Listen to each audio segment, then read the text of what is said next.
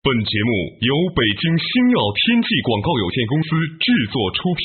山海如此多娇，引无数英雄竞折腰。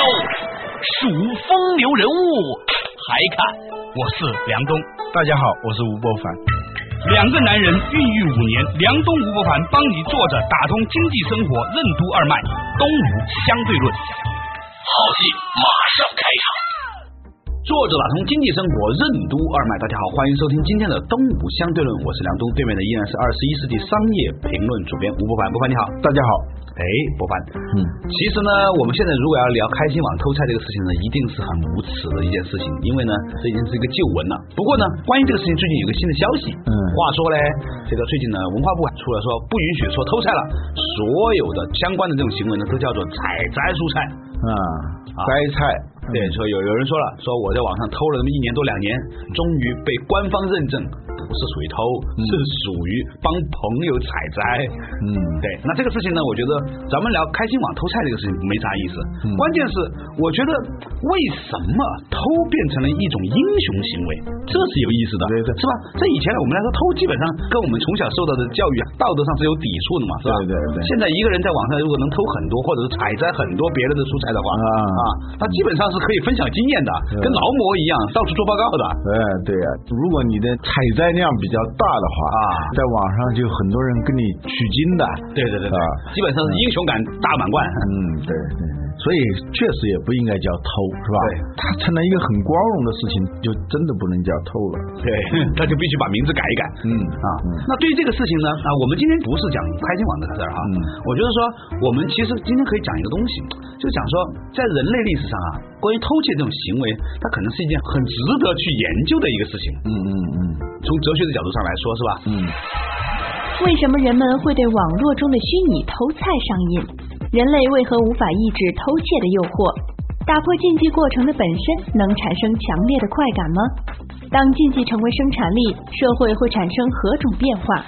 为什么说娱乐的本质是安全的冒险，而梦的本质是娱乐和文学创作？人为什么总会梦见危险的事情？欢迎收听《东吴相对论》，本期话题：虚拟的真实。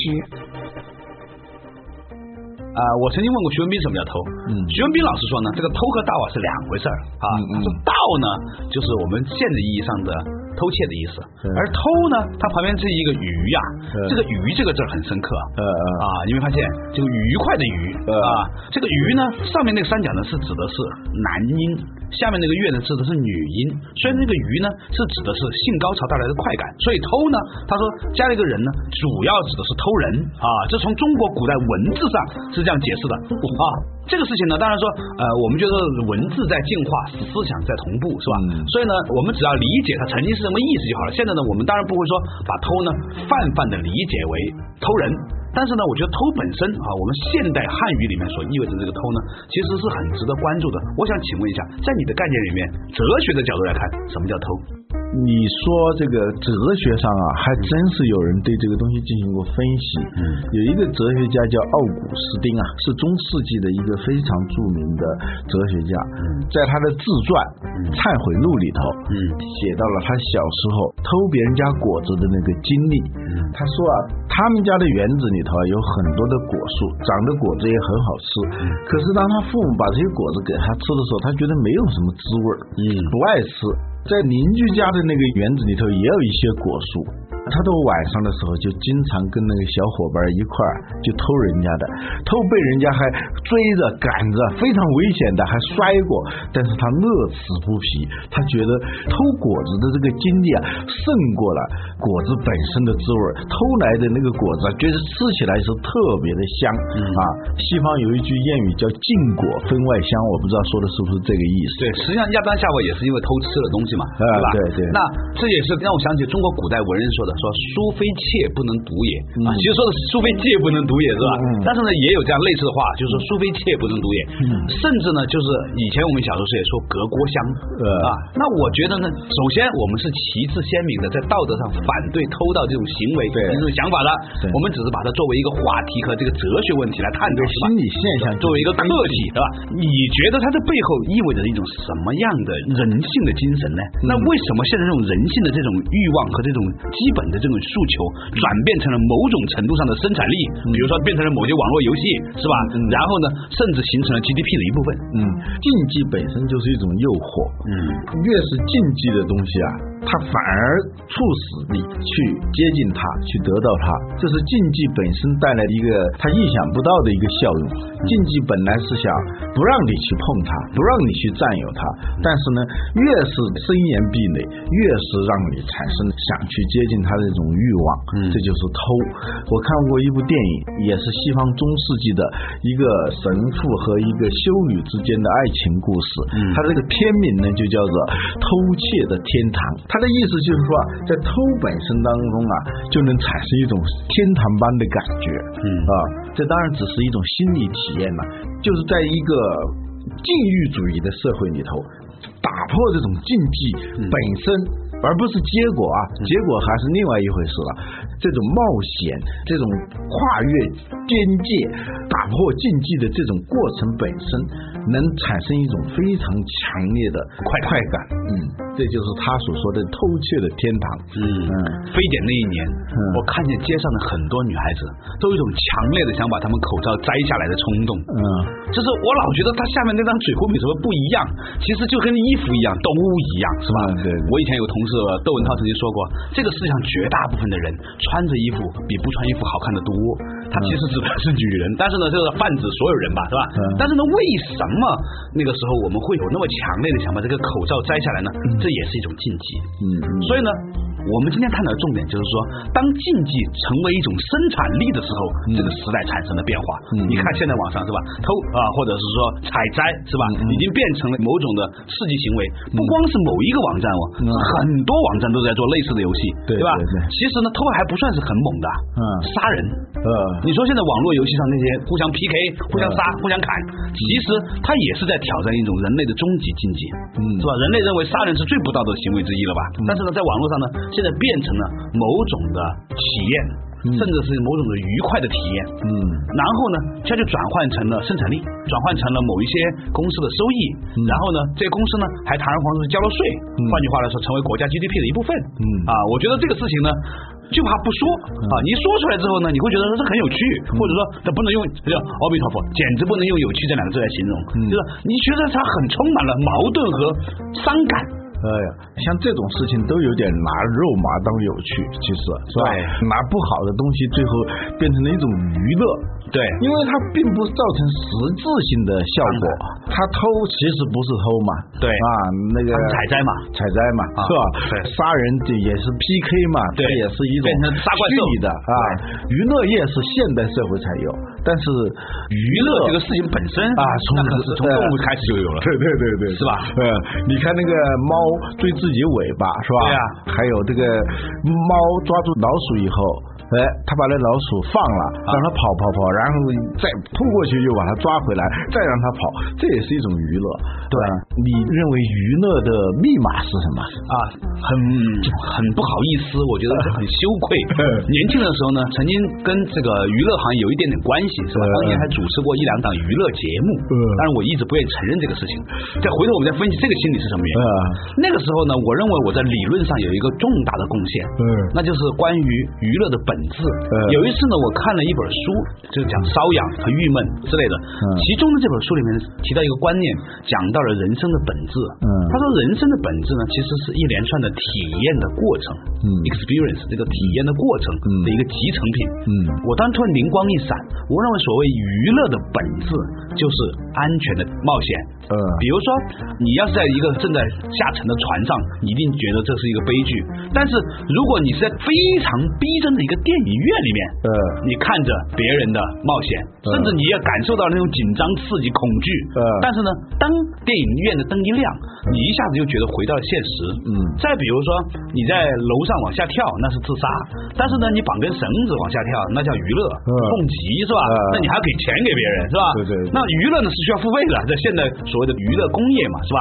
所谓娱乐，可不可以这么理解？嗯就是跟特别大的危险、威胁，以一种安全距离来接触擦身而过啊，接触他啊。我当时还觉得不仅仅是危险和冒险，你比如说有一些电视节目很好哭，是吧？某些电视节目以把嘉宾弄哭为主，是吧？童年呐、父母啊什么的，对对。然后呢，你看了，你也跟着哭了，但是这个节目本质上它还是个娱乐，嗯，就是说你把别人的悲情、把别人的悲惨故事都体验了一遍，嗯，但是呢，你知道这事不是你的事儿？嗯，在别人的故事里流自己的泪，也是一种娱乐，对，但是你是安全的，嗯，这种流泪不是真是你在体验这个过程，就人家让你关火，对。啊，对，他有这条河跟你隔着，那边的人就不认为是娱乐了，对，所以呢，就是说，如果在从这个角度上来看，其实做梦也是一种安全的体验过程，对对对。吧？很多人在梦里面有弗洛伊德，他就专门分析过这个事情，对。啊，他认为梦啊，本质上是一种娱乐和文学创作，就是我们在平常的生活当中啊，太郁闷了，太乏味了，我们就要在无意识状态里头去进行某种试验，进行某种冒险，所以呢，很多人就会在梦里头，他经常是梦到一些很危险的事情，对啊，梦见自己在光天化日之下脱光了啊，就没有穿衣服，你没有做过这种梦吗？你嘿嘿笑，我告诉你，我做过这种梦，当时我就觉得哇，太可怕了。但是呢，我当时还有一个很着急的事情，是到处找一个厕所，哇，到处都找不到。所以人生啊，就是你是要感谢一些马桶的，对吧？对。所以我一直觉得说，如果你爱一个人，那那个人不爱你，其实你应该感谢他。为什么呢？因为那个人长成是一个可以把你的爱有一个发泄出口的一个地方，就有如说你会觉得说，急的时候你找到一个马桶，那是一件多么幸运的事情，对吧？但这个事情呢，说回来 说回来，我想讲的重点是广告时间来了，稍事休息，马上接回来。东吴相对论。网络游戏会混淆现实和虚拟吗？长期生活在虚拟世界里的人们，心智模式会发生怎样的变化？为什么有的人永远无法获得成功？我们的大脑会被虚拟的世界所欺骗吗？为什么说网游在贩卖廉价的快感？快感背后包含怎样的陷阱和诅咒？欢迎继续收听《东吴相对论》，本期话题：虚拟的真实。你想了解《东吴相对论》的最新动态吗？你想和主持人梁东、吴伯凡进行交流吗？或者你对我们的节目有什么好的建议？都请登录东吴相对论的官方博客 blog.sina.com.cn/slash 东吴 talk show。如果你错过了播出时间，还可以登录二十一世纪经济报道网站 www.twenty-onecbh.com 进行在线收听。在线收听。梁东吴伯凡帮你坐着打通经济生活任督二脉，东吴相对论。作者打通经济生活任督二脉，继续回来的东吴相对论依然是和吴伯凡聊的他没有穿衣服的梦。我做的最多的梦啊，其实是穿了衣服的 考试啊，是考试，然后是爬楼梯的梦啊。那说明你的人生基本上还是一个积极向上的过程。楼梯老是爬不完，嗯，考试老是答不出题来啊啊，这代表了你的两种焦虑焦虑。还做过一种梦呢啊，我想很多人都做过，就梦见自己从高楼上掉下来。对，当我梦见我从高楼上掉下来的时候，刚开始是非常的恐惧的，后来很嗨，呃，后来这种恐惧马上就转入另外一种状态，就自己会告诉自己这是在做梦。这个很多人可能都体验过。对，弗洛伊德去分析这个现象，人为什么会又要去做梦，而且做梦的过程他自己知道他自己在做梦，平常呢都以为梦是无意识的嘛，对呀、啊，是一种不受自己支配的嘛。即使是在做梦的时候，人还是清醒的啊，告诉自己啊这是在做梦，没所以就就没事儿啊，这就是一个安全的冒险的安全的冒险啊。所以说我们做梦呢，有时候也是一种娱乐活动。对对对啊，我做过的最极致的梦啊，是我梦见自己睡着了。你这还不行，你没鲁迅厉害。鲁迅怎么着？鲁迅说我做过一个梦，梦见自己在做梦。比较极致，比较极致。哎，那说回来哈，就是说，我觉得这个事情呢，引发了我们很多的思考啊。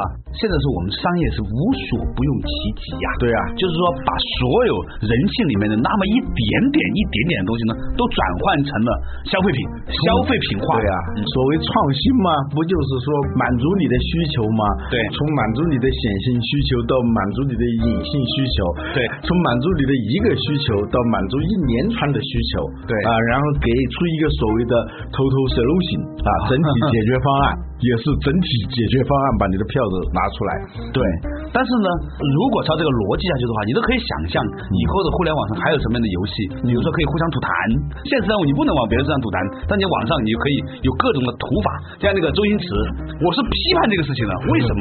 因为我看到了一种人性的堕落，嗯，就是商业在介入到对我们人性恶习的或者我们人性之恶的开发，嗯，对吧？偷盗在所有宗教里面都是属于禁忌的，或者说都是属于批判的，嗯。但是他现在在某种的时空下面转换成了某种的英雄主义任何一种文明形态下偷窃，这个都是被禁止的。对。但是呢，现在呢，它由于有了这个虚拟世界的出现，开始满足人的这种欲望了，包括大量的这种电子游戏啊，我们把它叫做电子鸦片。对。啊，它实际上呢是一个让人比较安全的，以虚拟的方式满足人在现实当中不可能满足的那些愿望，包括人的那种很负面的那些欲望。对，如果这样想下去的话呢，你只要把那个摩西十诫里面反对的十个人最不应该做的事情，你都把它开发成商业产品，嗯。那你可能都是下一个什么什么网是吧？我觉得说他这样的话呢，会不会产生一种效果？嗯。这种效果就是我们开始的时候知道这是假的，嗯。这是虚拟的，这个现实生活不一样的，但是时间长了之后，我们的大脑啊会慢慢慢慢的把这两者混为一谈。对我看到这样一则新闻，一个小孩啊，他玩游戏，他奶奶不让他玩，嗯他就伙同他几个小伙伴就打他奶奶，他奶奶岁数很大了，嗯就那么打死了。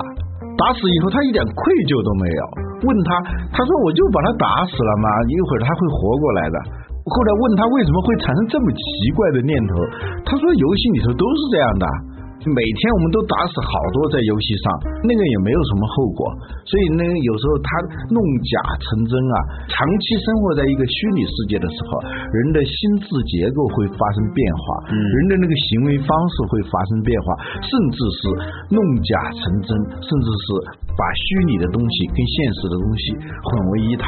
对，很多时候我们的大脑是有可能被某些事情所迷惑和蛊惑的。嗯我给你举个有趣的例子。前段时间呢，我去参加过一个心理培训课程，有一个西方的心理学大师，加拿大来的，对一屋子的人都是那种不成功人士，但是又想获得成功的，嗯呃，拿来自我激励的。然后呢，就跟他讲，你想象自己最成功什么样子。嗯那个人刚开始的时候很害怕，不敢讲，不敢说。嗯他就在地上画了一个框，说你只要进入这个框里面，你就可以成功了。嗯，然后呢，那个人最后终于很努力的去相信了自己。这是一些有可能培训大师最爱这么干的。对，关键在于说，后来那个大师是这样总结的，嗯他说这个世界上许多人一辈子没有获得成功的原因是他从来没有获得过成功的感觉。嗯嗯就是说他在心理上无法接受自己会获得成功，以及无法体验过那种快乐。嗯所以为什么有些成功的人在这个地方做完成功，或者这个又成功了呢？是因为他知道这个事情经过了困难，经过了挫折，经过等待之后，很快就会迎来这种成功。而有一些人从来没有试过那个阶段，嗯。所以呢，那个心理学大师就反复强调，他说我们的大脑和我们的心智是可以被某种方式欺骗的，时间长了，达到二十一次以上，嗯。你就真的会认为这样。嗯。这也就说明了为什么很多长得很漂亮的女青年，最后终于被一个毫不起眼的男人追到手的原因，嗯。是因为那个男的天天在她旁边告诉她我爱你。这个女孩子开始的是是不喜欢他的，明显是不会看上这样男人的。嗯最后呢，却由于种种原因就嫁给了这样的男人。嗯所以我是觉得说，我们的大脑实际上很可能没有我们想象的那么的清醒，很可能是常常被欺骗的。嗯，说到这里，我可以跟你解释一下什么叫虚拟嗯 （virtual） 这个词。嗯我们学光学的时候会遇到一个概念叫虚像。嗯虚像呢，就是说它并不存在那个东西，但是呢，你这样看，从这个透镜里头看是能够看到它的。后来呢，用这个 virtual 就指一种现实当中这么一种现象，嗯它叫事实上不是，效果上是。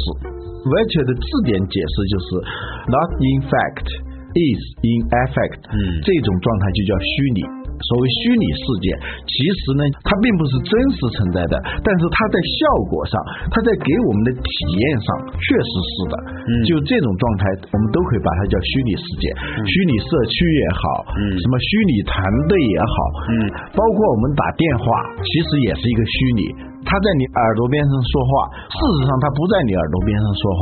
对现代的技术说到底就是不断的使人的世界虚拟化的过程。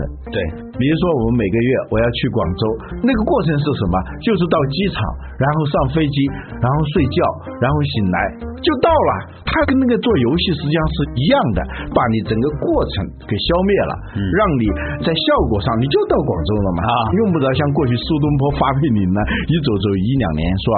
对我们打电话也是这样，我们所有现在的很多的技术都是让我们进入一种事实上不是，效果上是的那种状态里头。我曾经做过一个调研，发现很多那一些靠电话谈恋爱，就很多人现在谈恋爱不是在电话里谈嘛，就分隔两地那个男女朋友。嗯后来他们住在一起之后都很不幸福。嗯我们经过深度调研之后呢，发现呢是原来这些人呐，他们以前谈恋爱呢，主要是在耳朵和耳朵的交谈。呃，所以呢，两个人的心理距离呢，是靠耳鬓厮磨的窃窃私语来达成的爱意的这个堆砌。嗯，OK，当两个人住在一起之后呢，两个人不可能每天搂着脖子，你在我耳边说话，我在你耳边说话。嗯嘴和耳朵的距离有一公分和十公分、一米、两米，他这个心理距离是不一样的。对所以呢，很多年轻人呢，就是他们住在一起之后，反而不知道该如何相爱了，因为心里有出现了巨大的落差。嗯啊，所以呢，那你场景不一样，场景不一样，媒介及信息，你使用的媒介不一样了，对传达的信息也是不一样。，所以呢，我想讲的就是说，电话是一种虚拟的一种模拟我们这个耳鬓厮磨的交谈，是吧？嗯那么电视模拟了一种面对面的，其实是隔空的一个交谈，嗯啊，再包括就是说飞机也好或怎么样也好，这种整个一步一步的这个虚拟化的过程里面，给我们人类带来一种很有趣的变化。比如说，我们耳朵已经可以到了高保真了，现在耳朵隔几万公里跟在表面一样了。电视现在那个高清度，以后的甚至会出现那种全息投影，嗯。这是眼睛是看到的，嗯。始终有一天味道是很快就可以做到的了。嗯，最后无非就是触觉，触觉太容易做到了。他一个手套，戴一个护目镜，你走路周围的景色，所有的那个环境，它是随你走路发生变化的。对伸手去摸，摸到一块铁就是铁的那个温度，摸到一块木头就是木头的温度。对这个很容易做到。如果连这样也做到的话，你就会发现，其实这个世界上是没有所谓的真实存在的。哇，这实际上是有的。但是你长期生活在这样一种虚拟的环境当中的时候，你会对真实的东西反而产生某种的怀疑。对呀、你反而认为它是假的了。